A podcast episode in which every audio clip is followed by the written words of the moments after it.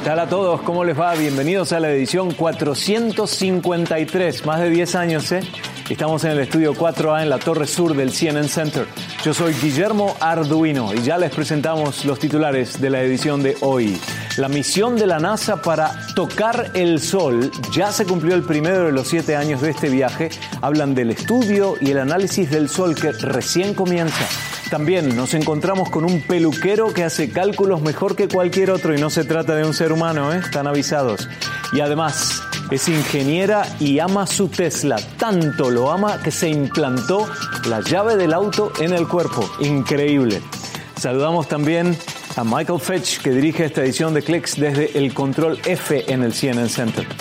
La temporada de lanzamientos de Samsung sigue adelante. Ahora Nueva York fue la ciudad elegida para la presentación de su smartphone más potente que viene en dos modelos distintos. Ellos son el Samsung Galaxy Note 10 y el Galaxy Note 10 Plus. La conexión de quinta generación es una de las razones para los lanzamientos.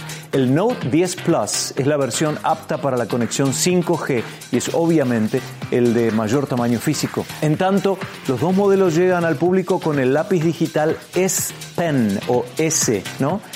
Es interesante ver el uso del lápiz digital S Pen a distancia porque puede operar la cámara, ajustar el foco, modificar el brillo de la captura y demás, como si fuera un control remoto. Pero volvamos al tema físico.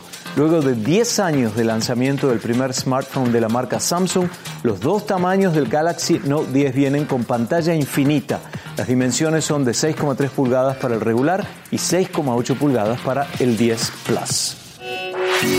Observen que en las coberturas de noticias tecnológicas mucho hablamos ahora de la conexión 5G, ¿no? En algunas ciudades de Estados Unidos ya es una realidad. Al aterrizar en Miami, por ejemplo, se nota la presencia del símbolo 5G en la pantalla de los aparatos ahí arriba a la derecha, pero todavía existen muchos obstáculos a resolver para que la mayoría de los usuarios puedan contar con un servicio de telefonía móvil más rápido y mejor. Aquí nos encontramos en un sitio real con una torre celular de tecnología 5G aquí en West Village. Como pueden ver, la celda 5G es una suerte de rectángulo pequeño arriba de un rectángulo vertical más largo.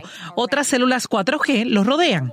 La celda 5G de T-Mobile le permite a esta suerte de onda milimétrica emitir un espectro de banda alta para así poder acceder a estas velocidades más altas si nos encontramos en las inmediaciones.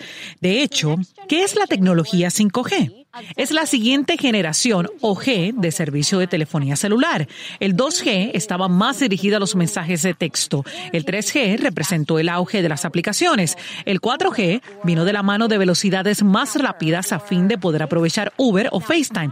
Ahora, se supone que el 5G será 10 veces más rápido y será compatible con vehículos sin conductor, cirugías robóticas y hasta cepillos de dientes que pueden avisarnos cuando estamos enfermos. La red de 5G de T-Mobile por ahora solo está disponible en unas pocas ciudades, pero tiene un plan muy agresivo para introducir esta tecnología en el resto del país antes del próximo año. ATT, la sociedad matriz de CNN, está más enfocada en apoyar a las empresas. Y para Verizon todo se trata de la velocidad, pero observé rápidamente que permanecer conectada a su red 5G era un desafío. La cobertura de Sprint es la que menos interrupciones presenta, lo que me permitió darme una idea real de cómo podría ser la vida con 5G, pero su velocidad también era más lenta que la de otros proveedores. Pueden ver lo cerca que nos encontramos en la célula de 5G, allí en el edificio, encima de Starbucks, pero ni siquiera puedo conectarme a la red y estoy tan solo a unos 60 metros de distancia. Oh, esperen. Ok, ya está. Hicimos unas pruebas de conexión con las redes 4G y 5G de T-Mobile en el parque. La red 5G fue considerablemente más rápida, pero no llegó a alcanzar las altas velocidades que había visto en otras redes. Estoy recibiendo un excelente servicio 5G aquí en el Starbucks y la célula 5G está justo encima de mí, pero veamos qué sucede si entro al local. Y aquí vamos. La cobertura acaba de caer. Algunas personas tal vez piensen que ya están utilizando la red 5G. En mi teléfono, de hecho, figura 5GE, que se refiere a evolución de 5G. Uno está conectado a una red mucho más rápida, pero no está efectivamente usando el 5G en sí. Esto se debe a que uno necesita uno de estos teléfonos. Este es un teléfono Samsung 5G y cuesta 1.300 dólares. También hay otras opciones en el mercado. LG ofrece uno que vale casi 1.000 dólares. Eso sigue siendo muy costoso para una red que tal vez a uno no le rinda o a la que posiblemente tampoco tenga acceso. Entonces, las expectativas respecto al 5G son altas y por una buena razón. Hay tantas diferentes aplicaciones que probablemente impliquen un cambio real en nuestra forma de vida. Pero por ahora el servicio es súper irregular, es limitado, costoso y a las compañías le va a llevar tanto tiempo colocar los dispositivos en todos los diferentes edificios y farolas en todo el país. Por lo que quizá prefieras quedarte sentado esperando hasta que resuelvan todos los efectos. La incorporación de las tarjetas de crédito digitales a la billetera del teléfono es un hecho y cada vez más se observa esa modalidad en pagos tanto en comercios como en máquinas expendedoras, ¿no? Pero Apple no se conformó con el uso de otras tarjetas y quiere que nosotros usemos la tarjeta de crédito de Apple. Desde luego que existe la versión digital, pero también se lanzó eh, la tarjeta física sin números. Ese es eh, lo, curioso del tema. Es un evidente intento de diversificación de Apple. Algunos dicen que ante la feroz competencia en el área de los dispositivos. Hay que decir que Goldman Sachs y Mastercard son los socios de Apple para esta nueva tarjeta de crédito Apple.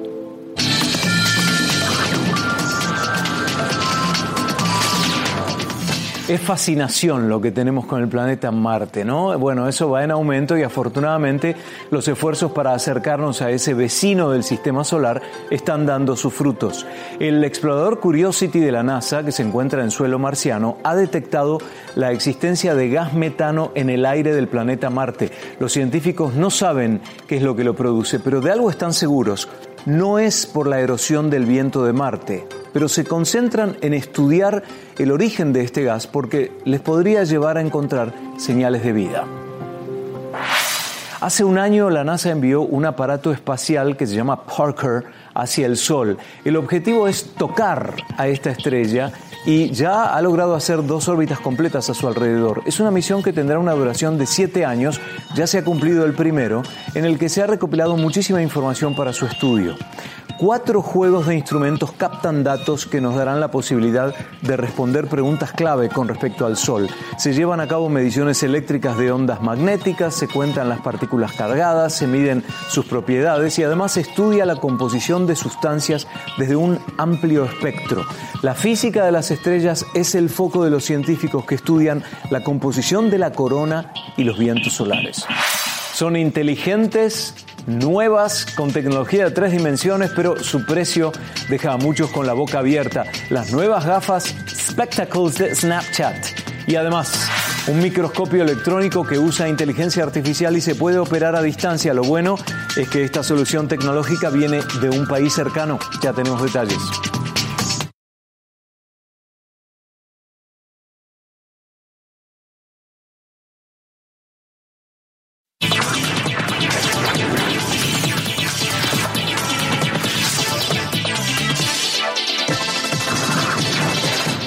Las gafas inteligentes de Snapchat, Spectacles, lanzan su tercera versión con capacidad para grabar videos. Son gafas de sol con efectos en tres dimensiones y un precio un poco salado, tengo que decir. 380 dólares, lo que significa más del doble que la versión anterior. Los Spectacles 3 intentarán revitalizar el interés inicial por estas gafas en su salida original al mercado. Luego de un tiempo el interés parece que cayó y la empresa tuvo que manejar un exceso de inventario. Las cámaras en 3D de estas gafas, sumadas a su look más moderno, prometen pelear para volver a convertirse en la estrella del momento.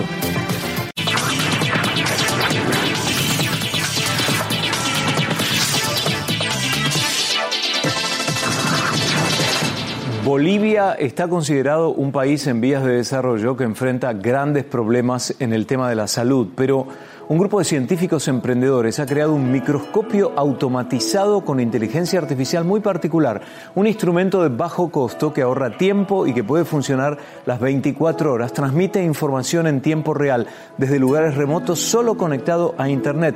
Y lo más importante es que puede solucionar preocupantes problemas de salud relacionados con los parásitos como nos informa Gloria Carrasco, la Organización Panamericana de la Salud estima que más de 2 mil millones de personas en el mundo viven con enfermedades causadas por los parásitos intestinales. Digitaliza las placas médicas con gran definición.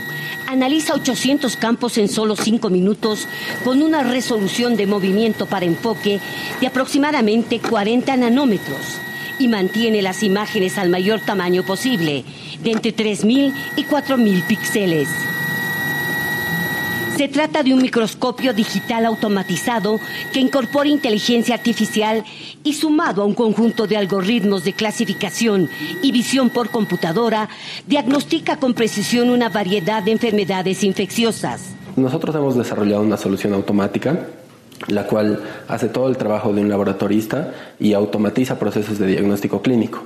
Un emprendimiento de tres bolivianos que combinaron la experiencia y la juventud frente a una realidad compleja en el tema de salud en países en vías de desarrollo como lo es Bolivia, donde según la Organización Panamericana de la Salud, el 34.9% de la población infantil tiene en su organismo algún parásito intestinal. Tenemos que aprender que en Bolivia y en Sudamérica lo más importante son las personas, los seres humanos, y tenemos que darles dignidad en su vida. Y el primer paso es darles salud. Con ese claro objetivo, estos científicos crearon este innovador microscopio que en principio surgió de la inquietud de estos jóvenes, ahora ingenieros, en las aulas de la Universidad Católica Boliviana. Desarrollaron un modelo matemático para resolver el problema de autoenfoque de imágenes y lo perfeccionaron después con la ayuda de Freudenthal. Eso lo hacemos a través de un algoritmo que hemos desarrollado a través de dos años, que ha pasado por muchas fases y ha llegado a un punto que ha funcionado muy, muy bien. El algoritmo encuentra un punto de enfoque a través de un proceso de aproximación. Este trabajo le permite al robot descifrar el plano de la imagen y resolverlo. Es un robot que automatiza un proceso clínico a través de un celular. ¿Por qué el celular? Porque es una interfaz amigable para el usuario y le permite eh, tener control total del robot apretando solamente un botón. De esta manera, este microscopio permite automatizar el proceso de lectura de la parte cognitiva del proceso clínico, utilizando inteligencia artificial. Es una nueva revolución industrial la inteligencia artificial. No solamente automatiza la parte del músculo humano con máquinas más fuertes que duren más tiempo y etcétera, sino que también la parte cognitiva. Eh, tareas que solamente podían ser resueltas por un humano porque es inteligente que, que ahora también pueden ser resueltas por una máquina. Para llegar al último diseño del hardware del microscopio, se realizaron previamente 20 prototipos computarizados para poder simular las partes físicas y lograr un diseño óptimo para su funcionamiento totalmente automático. Todas las piezas fueron realizadas con tecnología boliviana. No importaron nada. Tiene 10 veces menos piezas que un microscopio tradicional. Un microscopio tradicional tiene alrededor o más de 500 piezas y nuestra máquina tiene menos de 50 piezas, las cuales son manufacturadas en nuestra propia área. Su funcionamiento es muy simple. Se introduce la platina con una muestra al microscopio. Luego se registra al paciente a través de un código de barras para evitar cualquier error y con un clic la máquina comienza sola su trabajo. Una vez que toma los videos, estos videos son almacenados en la memoria del celular. Posteriormente, un algoritmo eh, reconoce cuál de, cuál de todas las imágenes del video es la más enfocada y esa imagen la sube a la nube. Una vez que la imagen está en la nube y tenemos las 800 mejores imágenes en la nube, se procede al diagnóstico. Este diagnóstico con los algoritmos de inteligencia artificial te encuentra cuáles son los, patrones de la muestra los cuales tienen alguna parte infectada. El resultado del examen es presentado en una aplicación móvil y se lo puede recibir en cualquier punto remoto del planeta. Un microscopio que junto a la inteligencia artificial no tiene límites, afirman estos científicos, pues puede realizar todo tipo de análisis médicos, además de ahorrar tiempo y dinero. Tenemos más de 10 veces menos componentes y los componentes que usamos son de uso masivo. Es decir, que los costos de un microscopio son entre 10 y 20 veces menores que un microscopio eh, en el, que hay en el mercado para esta función. Para este equipo de científicos bolivianos que sueñan con un mundo mejor para los ciudadanos de los países en vías de desarrollo, Es vital encontrar apoyo internacional para salvar vidas. Implementadas en un proyecto que ayuden a todo, a impacten a estos países tercermundistas en el área médica. Poder ayudar a un país o poder ayudar a una sociedad a que tenga una mejor calidad de vida. Y cuando uno los ve, estos proyectos ya en, en el día a día, salvando vidas, es una satisfacción enorme. Con esta novedosa tecnología se puede acceder a nuevos estudios médicos comparando bases de datos y ampliar su servicio a otras áreas como las bacterias y también los virus, que hoy causan muchas enfermedades al ser humano. Para CNN, Gloria Carrasco, La Paz.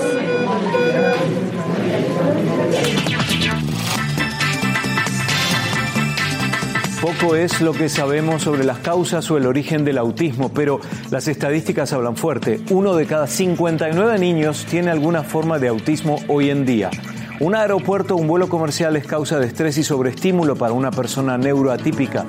Por eso el Aeropuerto Internacional de Pittsburgh ahora tiene un área especial para niños y adultos dentro del espectro autista. Se le llama la sala sensorial. Es completamente aislada al sonido y cuenta con varios sectores, salas individuales o para familias y equipadas con imágenes en movimiento que calman a las personas. Pero también cuentan con una réplica en tamaño natural de parte de la cabina de pasajeros de un avión para que la familia le presente a la persona autista el espacio en el que deberá permanecer dentro del avión. Una experiencia muy importante.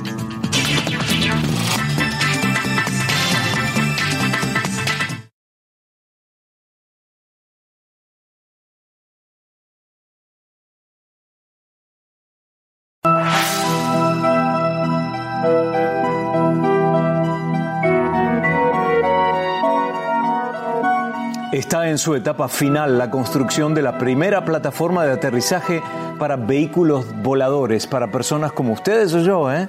Es el Skyport que se encuentra en el piso 60 del Paramount Miami World Center, que ya se convierte en la torre residencial de la ciudad de Miami con la mayor cantidad de instalaciones tecnológicas.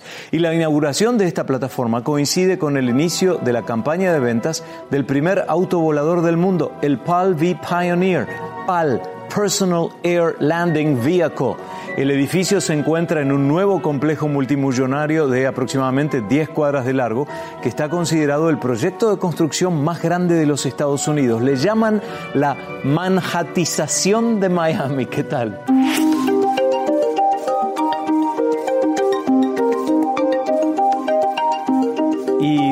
¿Eh? La dueña de un coche Tesla se implantó la llave de su auto en el brazo para poder encenderlo desde su cuerpo. Es una ingeniera en programación de Texas que dedicó casi un año a insertarse la llave del auto en el brazo y documentó todo el proceso en su página de YouTube y en su blog para ustedes y para mí. Con la ayuda de una empresa especializada se recubrió la antena con un polímero para que no tuviera un efecto indeseado en el cuerpo de esta ingeniera.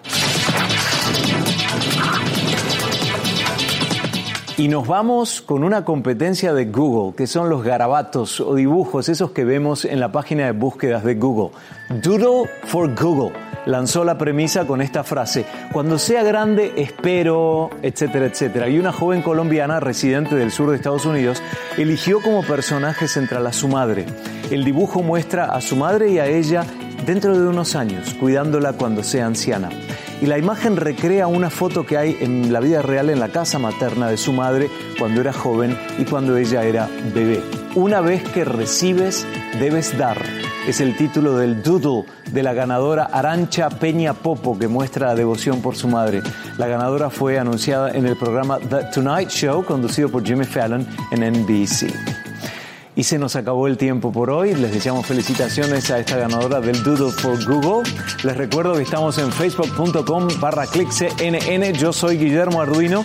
Ella en la cámara grúa es Sammy Caster y también saludamos a Trini Beatty, que está hoy en la asistencia desde el control. Hasta la próxima.